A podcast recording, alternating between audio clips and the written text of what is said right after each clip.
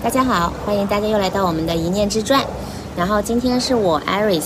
呃和呃邀请了一位嘉宾，呃我们这些嘉宾呢是心理咨询师王老师。然后王老师呢是长期从事青少年心理咨询和儿童行为纠正的，他也是中小学的心理老师，所以对青少年这一块的心理还是比较熟悉的。我们家之前也说过了，他属于呃高敏，然后也会有那种轻度抑郁和焦虑这种状态。嗯，那在我们的读书的过程中，呃，他也会出现了一些社交上的一些嗯社恐吧。对于他来说是，呃，在家里面的话呢，他就是跟我会有冲突。我先来说个例子吧，就是那天的话呢，呃，我们家的阳台的那个窗帘坏掉了。然后我就我就跟我儿子说，你呃，你能不能帮我把这个呃窗帘就是弄一下，然后它能够就是顺利的上下移动，因为它卡住了，不能上下移动。然后呢，他就答应了。他答应了之后，他一看就说，哎呀，这个很难弄，因为呢它不平整了，因为它要平整才能上下移动。那正好那天下雨，下雨之后呢，那个雨大，所以呢就让那个就是这个呃遮雨的这个棚子呢，它就不平整了。然后他尝试了很多次，然后一直都没有弄好。这个时候呢，我是在旁边一直看着，嗯，等他弄完之后，他说弄不好的时候呢，我自己又去弄了一下，通过我的方法也能弄平整。结果我发现也是不不能弄的。然后这个时候，我儿子突然就爆了，他就突然跑过来说：“我刚才都说弄不好了，你又在弄，你你总是这样子，就是呃。”就是感觉我不信任他，他就生气了，然后就冲我吼了。然后我我就跟他说，那我只是想去看一下，我我试一下我行不行？我没有说，就是没有怀疑你去没有把它弄好。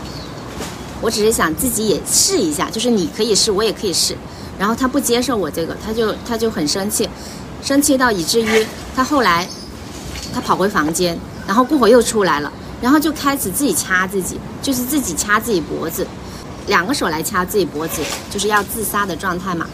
然后这个时候呢，因为说实在的，我之前呢是跟他有过这种冲突的，就是嗯，每次嗯他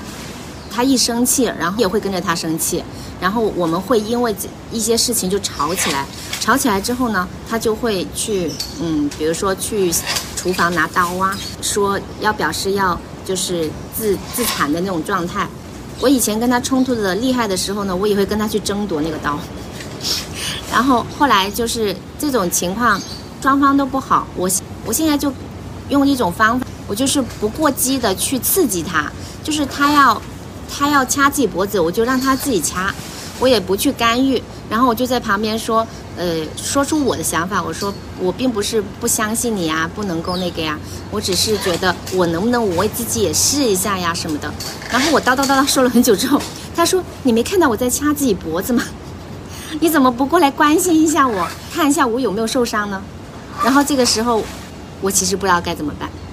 我们我们刚才听艾瑞斯讲那个场景的时候，你可能能够看到那个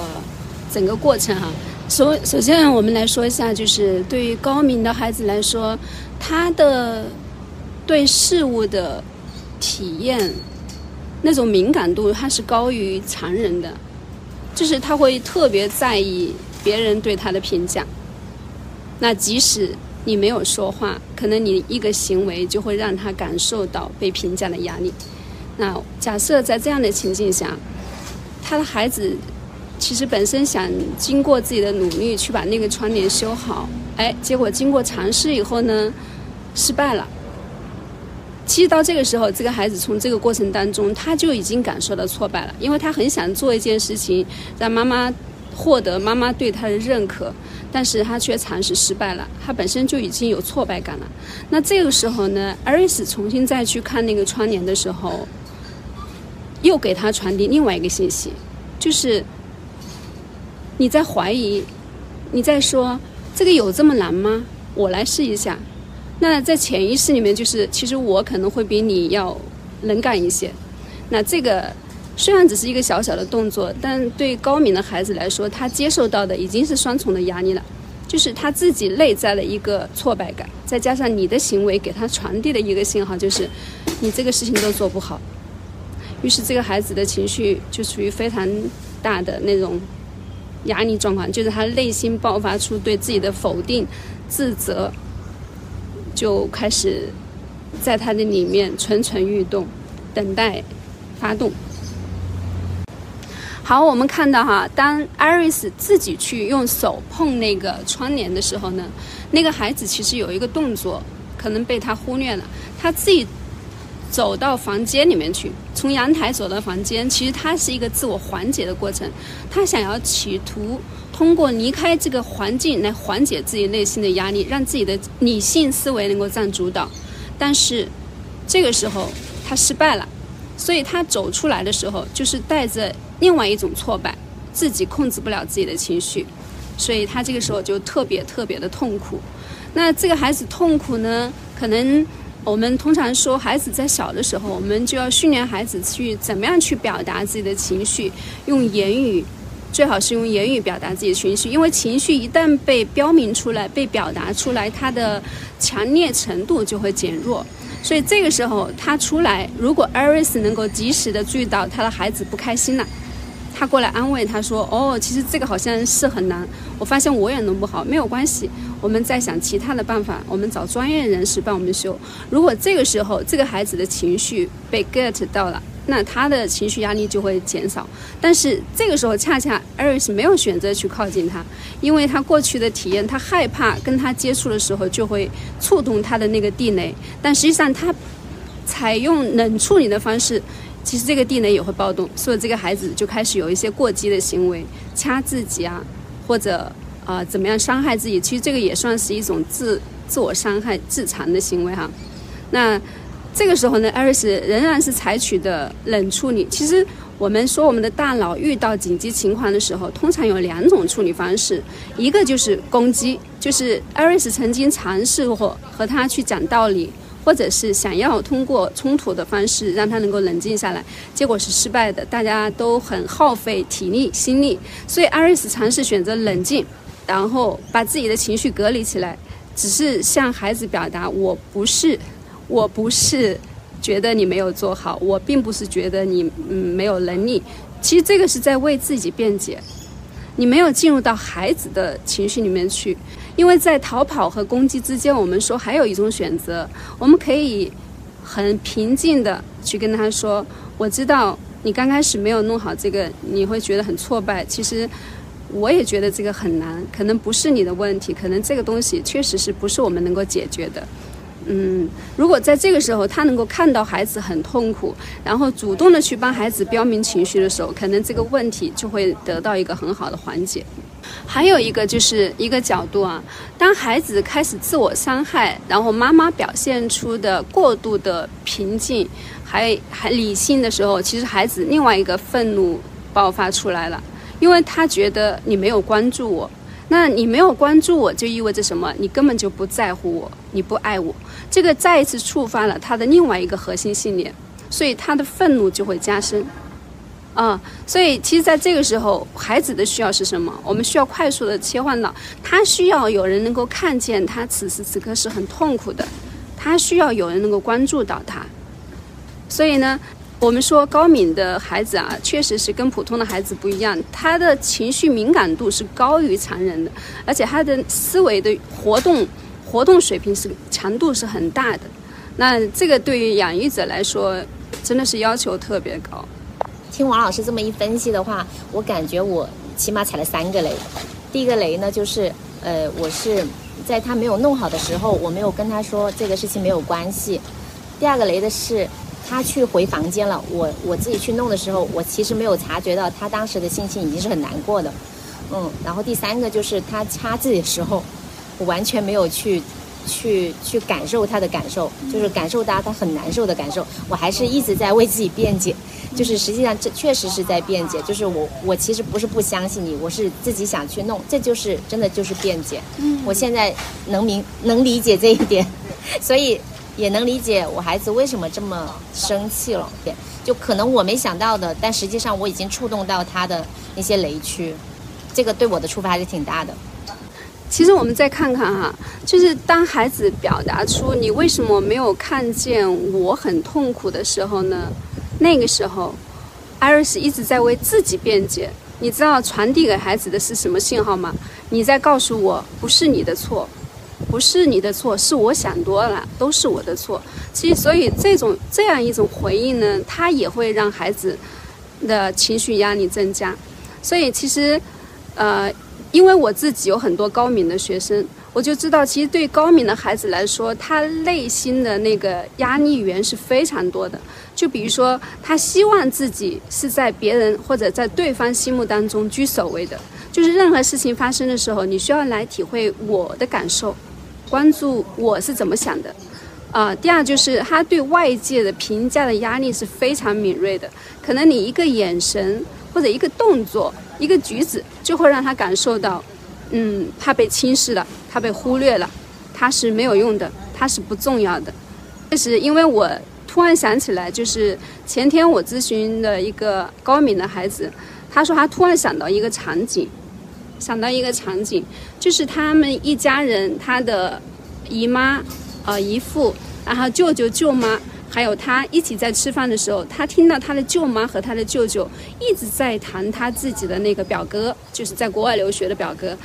他说，他给我发消息说，他想到这个场景的时候，他觉得自己当时好可怜、好尴尬，而且又很愤怒。所以你你看，好像看起来大家看起来是一个很普通的场景，对吧？但是一个高明的人来说，他的感受性就比其他人都会敏锐一些。他能够感感受到那些你没有办法想到的那些角度。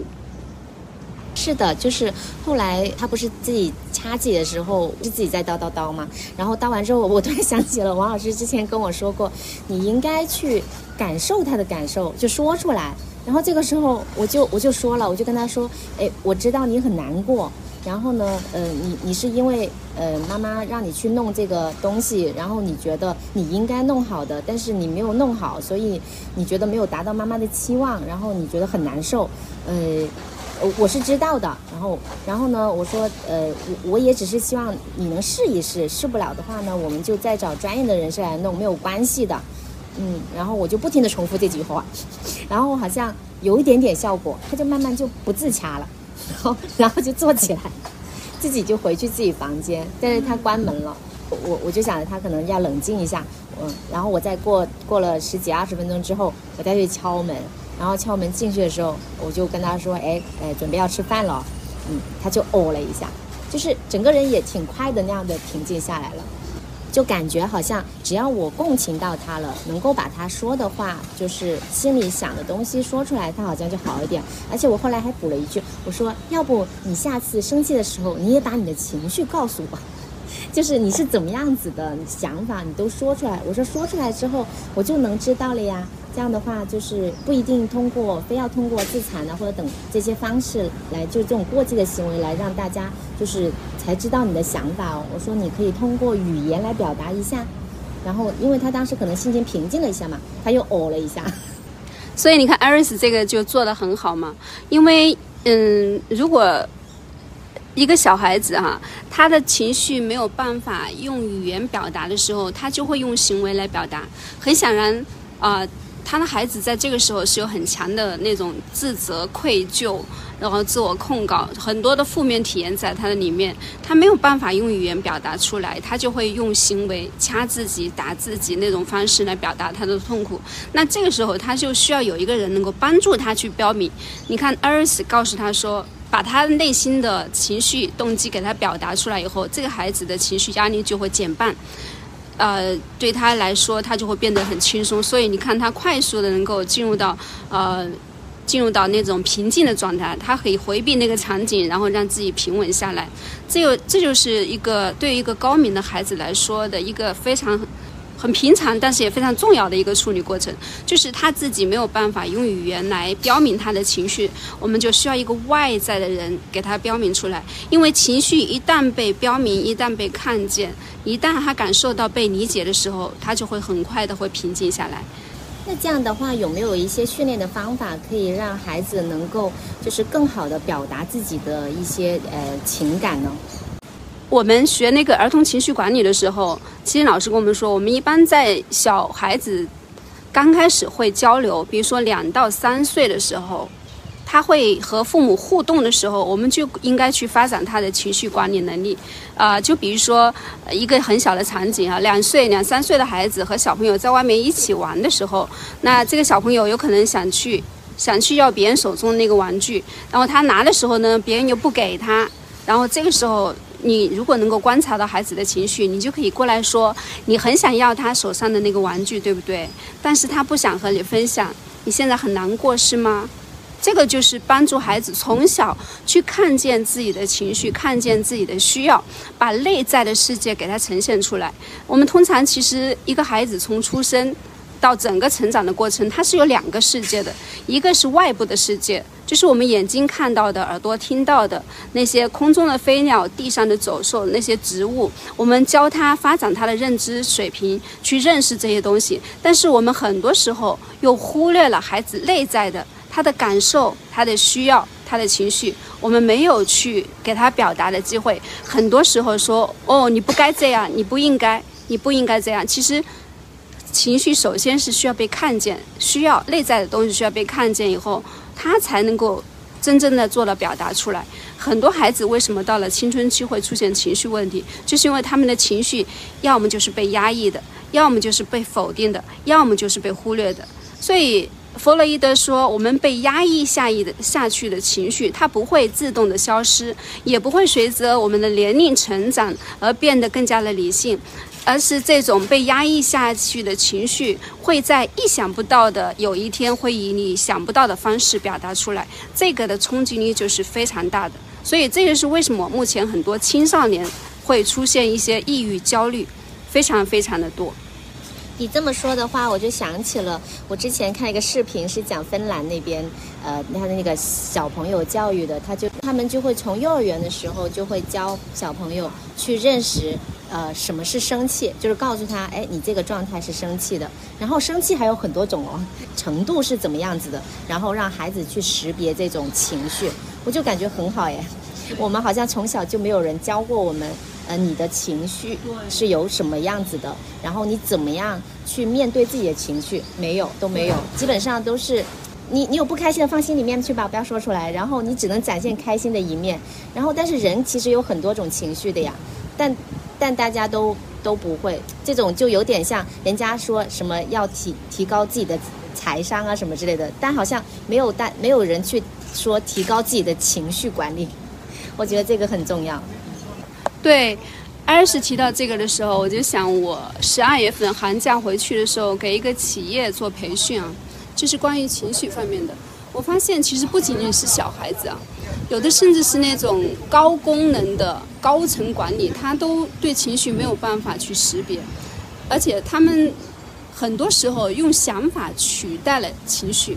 就是。他们可能没有意识到自己不懂自己的情绪，但是真的是进到环境当中的时候，他发现他们的情绪从来没有被看见过。很多的时候就是用想法。我给一个场景，我当时做了几个题目，我说如果你们觉得你们是懂自己的情绪的哈，我们可以给几个题目你们来做一下。比如说，你有一天早上上班进到办公室的时候，看见你的上司黑着脸站在你的旁边。就在责备为什么你昨天那个什么做工作没有完成你就下班的时候，你这个时候的感受是什么样？我提到你的感受是什么样？第一个是莫名其妙吧，第二个是我该下班就下班了，你没说让我加班呐，第三个是很生气。很委屈，很难过，所以当我类似的题目给他们的时候，他们很，他们很多人会说，你没有跟我说要加班，昨天一定要完成啊。所以看到没有？我说的是你的感受是什么，你的情绪是什么，但是他们本能的就会忽略。其实这种情况下应该会觉得很委屈，对吗？也会觉得很伤心呐，或者是有一些难过，但是。他们丝毫没有感受到，所以我们的情绪可能在我们的文化的文化当中，在我们的生存的环境当中，我们很多的时候没有机没有机会，或者还没有来得及去体会我们的情绪的时候，我们的思维、我们的判断就占了上风，所以我们的情绪一直被忽略的。所以有可能我们被忽略的情绪呢，它不会影响到我们的社会功能，因为我们工作当中不需要去很多体会情绪，我们只要去做就好了。怎么做就好了，所以他们的功能是很强大的，他们可以把事情做得非常非常的好。但是问题就出现在，当他们去养育小孩子的时候，他们用用这样的方式去养育孩子的时候，孩子就会很痛苦。因为就像，假如你生出一个比较敏感的像艾瑞斯的孩子一样的，他需要你去理解他的情绪，看见他的需要，但是你不会，你做不到，所以就会有很多很多。我现在很多的学生，大部分的学生都是父母是高功能的。特别特别的能干，事情处理的非常好，人际关系也非常好，但是就养育孩子的问题就出现了很多问题，出现孩子出现重度抑郁啊、重度焦虑的问题，还父母完全不知所措，他也不知道自己到底做错了什么，还觉得自己已经做的很好了，所以有时候亲子关系他那个就是出现在这个问题，就你们的认知不在一个频道上，啊，这是目前很多家庭的困扰。王老师刚才提到的，就是不能觉察情绪的这个问题，我觉得好像普通人是挺容易会出现这种情况的，因为大家可能只是对视，然后呢，并不会在意做这个事情的过程中人的情绪。呃，我可以讲一个之前我听过的一个例子，我觉得，呃，他这种两种的说话模式，其实是能够看出大家就是对情绪的觉察的一个状态。嗯，他他大概的情况是这样的，就是说，如果你们组的模型被一位组员弄坏了，你会对组员说什么？那么有两个选项，A 呢就是说没有关系，还可以交上去的；B 就是说没有关系，这是意外事件。我当时听到这个题目的时候，我是理所当然的选了 A，我觉得这个是没有关系，可以交上去，不要影响结果就好了。这个。就大家这么多的心血去做这个事情是吧？大家都是希望看到结果的，所以我是选 A 的。但是后来听王老师分析之后，你会发现，其实选 B 的人，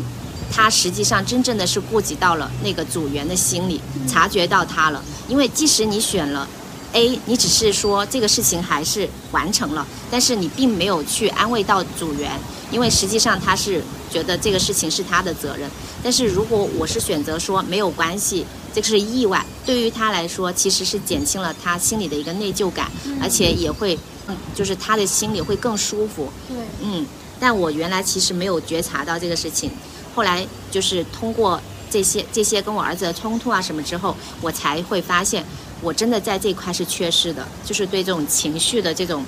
觉察，我是缺失的。对我我也发现啊，好像这个问题是我们我们国家。很多家庭当中都存在的问题，而且它这种代代沟的差异，主要就体现在这个方面啊。就像呃，我们曾经上一个情情感智慧的课程，我们的老师说了一个金句，我觉得可以值得借鉴，就是任何时候我们需要先解决心情，再解决事情。如果你在没有解决心情的情况下，想要企图去解决事情。这个绝对达不到你要要的功效，有可能表面上他会迫于你的权利、地位而妥协，但是他内心里面可能还会和你一头包。所以，其实不管是公司的领导还是家里面做父母啊，都其实需要看见的，就是一定要是先关注心情。对，然后我们再去想到去怎么样解决问题，因为你关注到他的心情的时候，你就是跟他站在一起去对付问题。但是如果你忽略他的感受，去单独解决问题的时候，你就把问题和他放在一起了。所以你们虽然是事情解决了，但是你却失去了关系。这个就是亲子问题当中的一个症结，一个非常关键的一个症结，就是很多时候我们可以把孩子的行为训练得很好。但是我们忽略了孩子的感受，忽略孩子的情绪的时候，那孩子到了，到了他完成他觉得人生任务，比如说他考上了很好的大学，但是他的情绪问题就一直都没有得到解决。即使他在大学之间没有爆发，他进入到亲密关系当中，他也会出现问题。这也是为什么现在有很多高功能、然后高学历的那些犯罪分子哈，其实这个也是有一些。有一些源头我们可以找到的，其实有的时候通过他的一些表现、一些行为，我们去推算、去推断他的原生家庭，我们就猜到，啊会出现什么样的可能。所以呢，其实养育孩子，如果想养一个健康的孩子，我们不仅要注重他的理性思维的发展，我们还要需要去看到他的情绪脑的发育。这个这两个模块是一个都不能忽略的。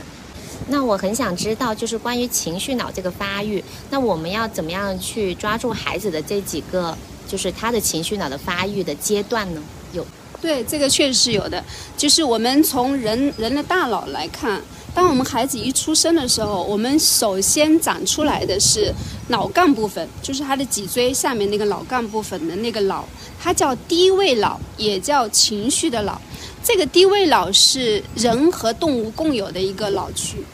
就是，比如说，为什么有时候说小孩子像动物一样的？就是他他首先长出的是情绪的脑，呃，比如说他肚子饿了，他就会哭啊，对吧？他就用用用情绪来表达，然后要拉拉也是哭。如果睡觉睡得不好，他也会哭。所以他是情绪的脑是在首先长出来的那个位置，然后情绪的脑大概大概到了一岁半左右。就是他开始能够和人正常的有有一些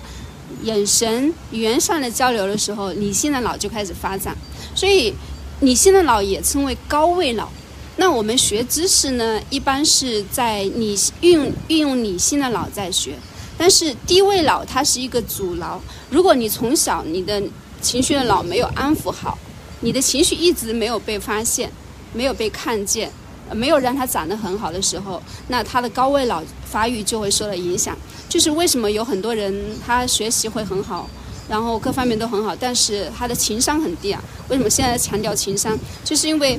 情绪的脑如果安全了，你的理性的脑才能够健康的发展。呃，但是我们通常哈，人的大脑到了十六岁的时候，理性思维了到了十六岁，他就已经完全发育完成了。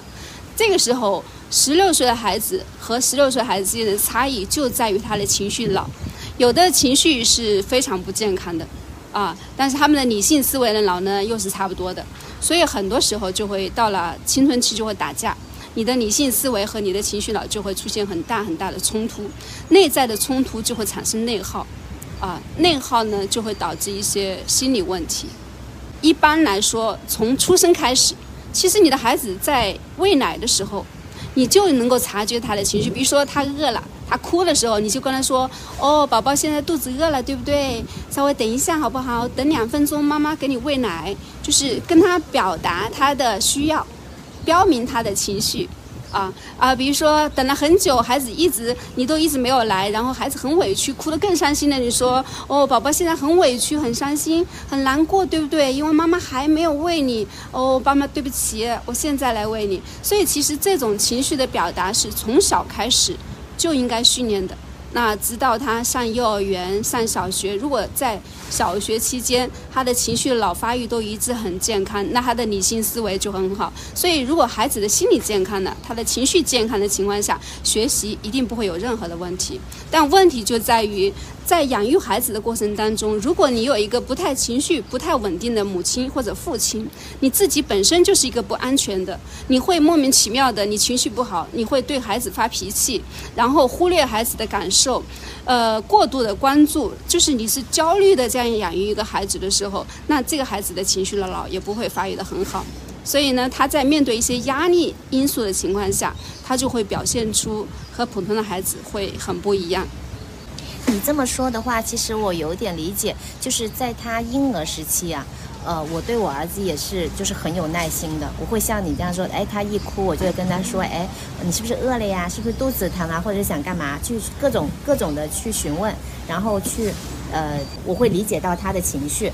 嗯。但是慢慢等他大了之后呢，就比如说上小学呀之后呢，我这个时候我的心里就起变化了，我觉得他已经大了呀。他应该慢慢学会，就是这种呃大人思维啊什么的，就不应该用呃小朋友的那一套来对他呀。然后我就我就我就好像直接就忽略了他感受了，就我就不理他，你是不是难过或者是难受？我只会告诉他，哎，你要做这个事情，你现在就应该去做这个事情了，你就要完成这个东西了，你就你就不要跟我说这个很难，也不要跟我说呃这个很痛苦或怎么样，就是我就会忽略他所有的情绪，我就变成了哎你。你你应该自己能承受得了这个情绪，然后你就去把这个事情做好就好了。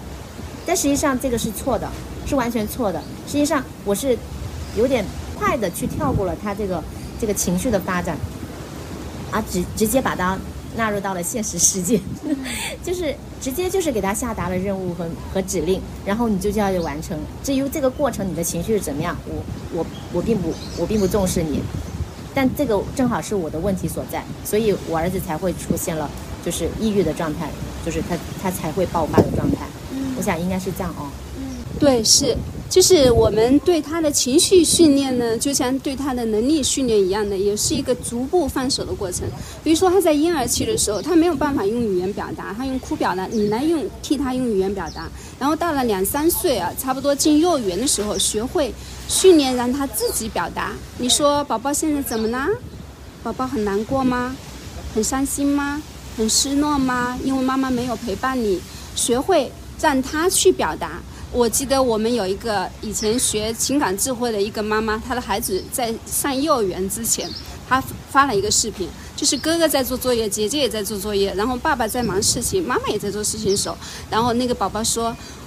呃，小五很生气，小五现在很无聊，没有人理我。我当时看了这个视频的时候，我就觉得哇，这果然是在那种情感训练当中长大的孩子，他学会去表达自己的情绪，表达自己的需要，然后呢，这样他会外和外界就会有一个很好的互动，啊，像这样的孩子哈，你看在幼儿园就开始知道自己的情绪的时候，那慢慢的到了小学的时候，他就会去体会别人的感受。啊，因为别的小朋友啊被欺负了，他很伤心，所以其实情感。智慧是什么？就是我们能够知道自己的情绪，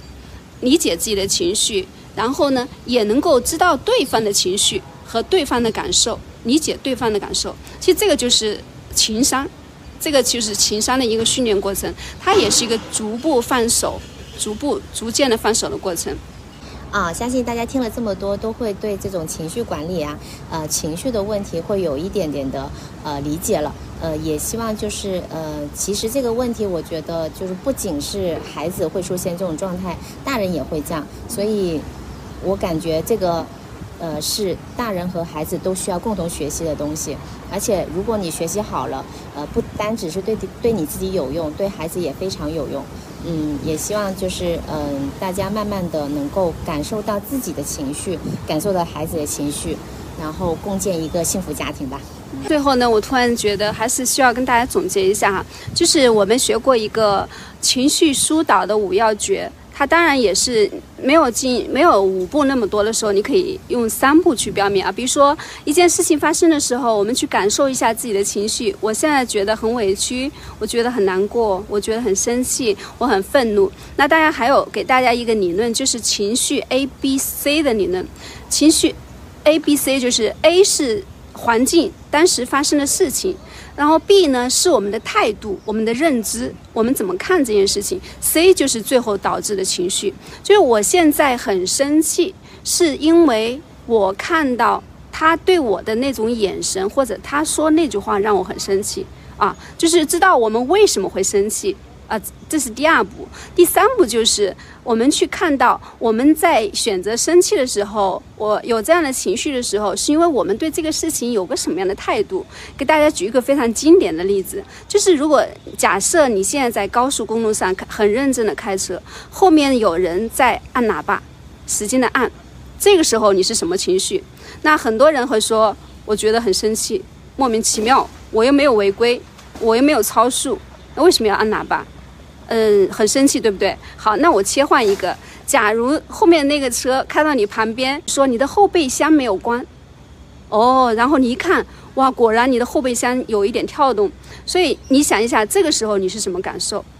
你会觉得有人会说，我觉得很感激他，他是一个好人，对吧？所以很感激和很愤怒是两种完全截然不同的情绪，那两种不同的情绪就来自于我们对这件事情的态度。我们以为他在后面是在催我们，或者是对我们有不礼貌的行为，我们就会很生气。但是如果我们觉知道他是在关心我们的时候，他在表达友好的时候，我们就不会那么生气了。所以，我们我们的情绪来自于我们对一件事情的判断和认知，这是我们过去的体验，它可能不是事实。所以有一个很经典的，我经常和过我们的来访者说：，当你感受到被忽略的时候。当你感受到你被伤害的时候呢，并不代表别人真的是在伤害你。当你感受到不被爱的时候，并不代表爱不在你的身边。有的时候呢，我们的态度、我们的认知、我们的感受，其实它会是有偏差的。所以呢，其实最后在这里就是告诉大家一个很简单的三要素，就是当这件事情发生的时候，我的情绪是什么样的，我的想法是什么样的。我的想法就是我的认知，我的态度，我是怎么样看这件事情的。那还有，如果情绪再情商再高一点的，就是我们建设性的想法，有没有另外一种可能？有没有另外一种可能？所以，当你的建设性的想法被发展出来的时候，那你的行为、你的情绪就会有很大的变化。这个就是，呃，多走一步，就是让你的思维再往前多走一步，这样就是很好的能够去管理好自己的情绪，就做到在人际交往当中能够游刃有余。好，今天就很感谢王老师的分享哦。如果你们有什么问题，都欢迎在评论区里面留言。谢谢大家，我们下期再见。